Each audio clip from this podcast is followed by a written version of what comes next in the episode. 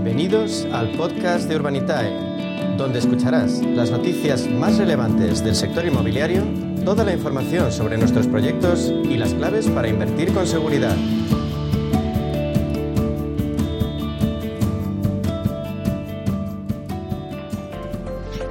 Bueno, pues en nuestro espacio Inversión Inmobiliaria y Protec con Urbanitae eh, contamos hoy de nuevo con Diego Bestar, consejero delegado de Urbanitae. Vamos a darle la bienvenida. Buenos días, Diego. Buenos días, Meli, ¿cómo estás? Pues nada, nosotros encantados de que estés aquí un jueves más con nosotros, porque Diego, si la semana pasada hacíamos balance de los seis primeros meses de Urbanitae, en esta ocasión me gustaría que, ahora habláramos de cómo ha evolucionado la inversión inmobiliaria en el primer semestre del año.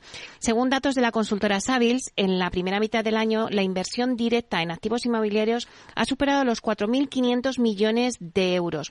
No sé cómo lo estás viendo tú, pero cuéntanos un poquito. Pues la verdad es que el estudio que ha sacado Savills es eh, súper interesante, ¿no? Porque hace un poco una, mm, una, radiografía del sector de la inversión inmobiliaria, dónde está yendo el dinero, quién está eh, trayendo ese dinero. y, bueno, pues a ver, los titulares de, del, eh, del, informe que han puesto es, como comentas, pues los 4.500 millones superados en la primera mitad del año en inversión. Quizás lo más destacable es que dos terceras partes de esta cantidad han ido a parar al, al sector residencial y al hotelero.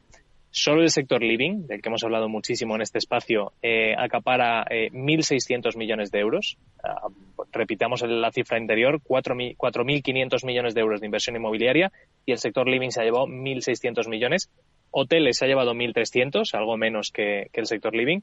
Pero vamos, entre ambas, eh, entre la, hotelera y el sector living, se llevan el 64% del volumen total de inversión. Eh, y bueno, pues al final la demanda estructural que hace falta en nuestro país de vivienda, que venimos hablando de ello eh, semana sí, semana también, eh, indica que el sector residencial sigue tirando muy fuerte, ¿no?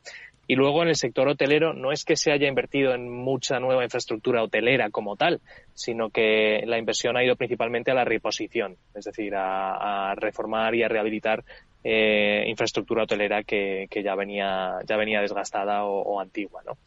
Eh, luego, pues el resto de, hemos hablado del 64% del volumen total de inversión a living y a hoteles y luego el resto pues va a, oficinas, que son 723 millones estimados de inversión. Siempre, siempre tengo la duda de estos estudios cómo llegan tan fino, ¿no? 723 específicamente, pero bueno.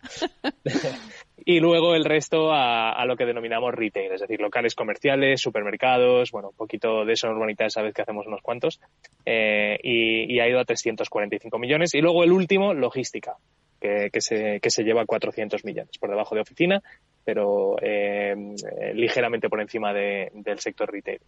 Así que, bueno, pues eh, una radiografía eh, bastante clara de, dónde se está invirtiendo.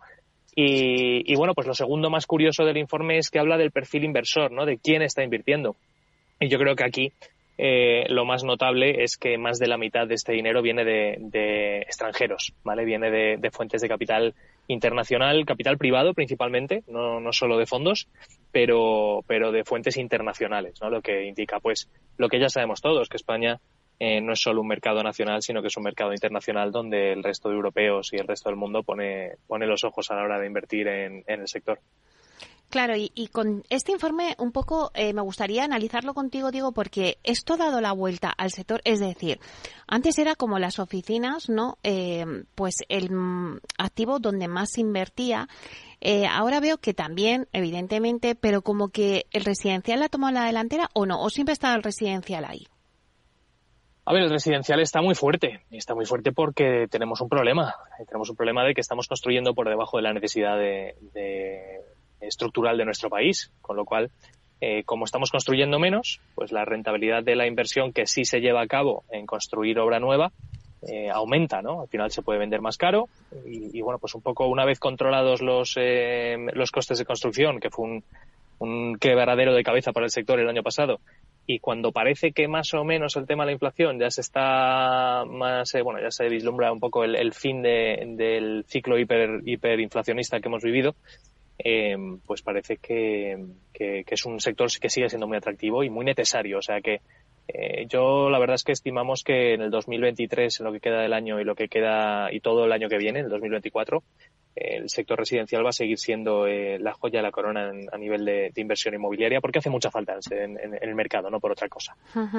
Claro, luego en cuanto, pero fíjate al, retail, ¿no? Que, que, bueno, que siempre ha tenido a lo mejor unos años dorados y estrella ahora pues está un poco más, eh, eh, va bien, pero bueno, tampoco yo creo que está viviendo su mejor primavera, ¿no? O si lo comparamos con el residencial, la logística, que bueno, pues decíamos que, que la logística con el e-commerce, hemos comentado muchas veces que era uno de los sectores, bueno, pues también se mantiene, pero que al final veo como que el residencial es el que el, producto estrella. Sí, sí, al final es lo que más se necesita en nuestro mercado y, lógicamente cuando hay tanta necesidad, pues el, sector se convierte en algo más rentable y es lo que atrae a nivel de inversión. Dicho esto, no quiere decir que se haya parado la inversión en, los otros eh, sectores, como bien dices, ¿no? El retail, el logístico, el hotelero siguen funcionando muy bien, hotelero especialmente. Em, pero, pero sí, el residencial es el que más brilla. Y, bueno, pues eh, probablemente, vamos, bajo nuestro punto de vista, probablemente va a seguir así en los próximos 18 eh, meses como poco. Y luego también en, este mismo estudio de la consultora Savils, eh, si vemos las previsiones de, de, inversión, se estima que el volumen de inversión podría volver a niveles similares a los cinco años previos, o sea, es decir, cerca de los 12.000 millones. No sé cómo crees que, que se comportará el mercado inmobiliario en la segunda mitad del año y también si coincides con esta estimación. Pues eh, a ver, nosotros lo que lo que se viene hablando muchas veces, ¿no? Y esto yo creo que lo hemos hablado tú y yo en, alguna otra ocasión, ¿no? De los titulares que salen en prensa de desplome de la inversión inmobiliaria.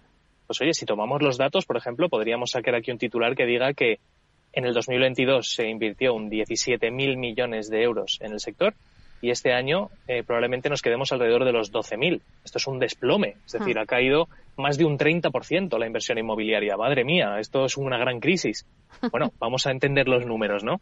Es decir, el 2022 fue un año de absoluto récord, 17.000 millones de euros de inversión. Fue un año récord de los últimos años, bueno, el, mejor de los últimos 10 años, sin lugar a dudas.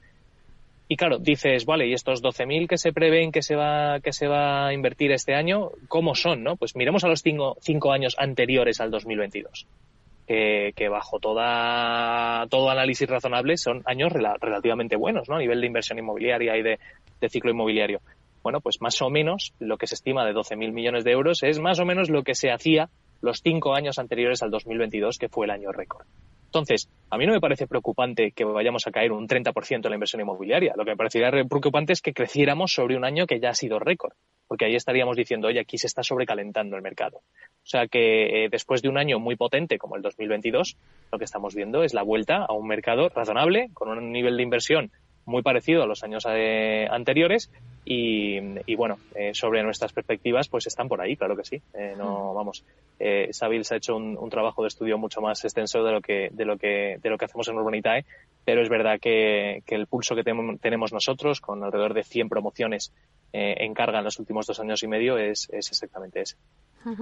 Claro, vosotros sois un buen termómetro para medir el interés también de los pequeños y medianos inversores por el real estate. Eh, el otro día nos comentabas en primicia las principales cifras de vuestro primer semestre. 23 proyectos y 55 millones de euros financiados. ¿Cómo veis, puesto que sois ese, ese termómetro, como decíamos antes, cómo veis la evolución desde el punto de vista de la financiación participativa? Pues mira, la financiación participativa yo creo que nos puede enseñar, eh, y le estamos dando vuelta aquí a, cómo, a cómo sacar algo así al mercado, ¿no? Un, quizás un barómetro de, de, expectativas del público en general sobre el sector inmobiliario, así como se hacen sobre la economía, ¿no? Y se le pregunta a la población cómo ves tú la economía o tus perspectivas laborales, por ejemplo, de cara a los próximos dos años. Eh, y la gente dice, pues muy bien o muy mal o no tengo ni idea, ¿no? Pero más o menos se marcan unos barómetros. Pues eh, lo bueno que tenemos nosotros es que al tener tanta exposición a, inversores pequeños y medianos, es decir, gente normal de toda la vida que, le gusta invertir en el inmobiliario, sí empezamos a tener cierto pulso sobre, sobre las perspectivas que, o, qué piensa la gente que va a ocurrir con el mercado. Y, Meli, lo que estamos viendo claramente es que el apetito inversor sigue absolutamente intacto eh, y en el caso de que haya variado, ha variado al alza. Es decir, hay más apetito inversor. Nosotros seguimos creciendo de forma, de forma bastante, bastante agresiva a nivel de volumen de inversores, eh, que llegan todos los meses casi por su propio pie, porque han oído hablar de Urbanitae o, han invertido en el pasado y quieren volver a invertir. Y, la verdad es que el apetito inversor está, está ahí, ¿no? Y, y, esto quiere decir que el sector inmobiliario vaya a ir bien o mal, no, no quiere decir eso, pero quiere decir que la base inversora que tenemos, que es más de 100.000 personas, hmm. eh, sí cree que va a ir bien. Y esto al final en los mercados muchas veces mueve la, aguja, ¿no? O sea que, que, yo creo que estamos todos viendo lo que es aparente, ¿no? Que hay poca oferta, todavía hay mucha demanda y aunque hayan subido los tipos de interés y cueste más eh, comprar vivienda, eh, la realidad es que hace falta. la gente tiene que vivir en algún sitio, con lo cual eh, o construimos más o va a seguir habiendo eh, poca oferta y, mucha demanda. Vamos a hablar ahora de qué nicho se cubre, ¿no? Porque es verdad que el 70% eh, de la actividad, o sea, es en el formato de equity o plusvalía. Eso ya lo hemos hablado varias veces, ¿no? Pues los inversores se convierten de esa forma en accionistas de la sociedad y como vehículo responsable de ejecutar el proyecto. Pero en los últimos meses sí que me estás hablando de que se han despegado ya proyectos que vosotros denomináis de rentas o, o los de deuda, ¿no?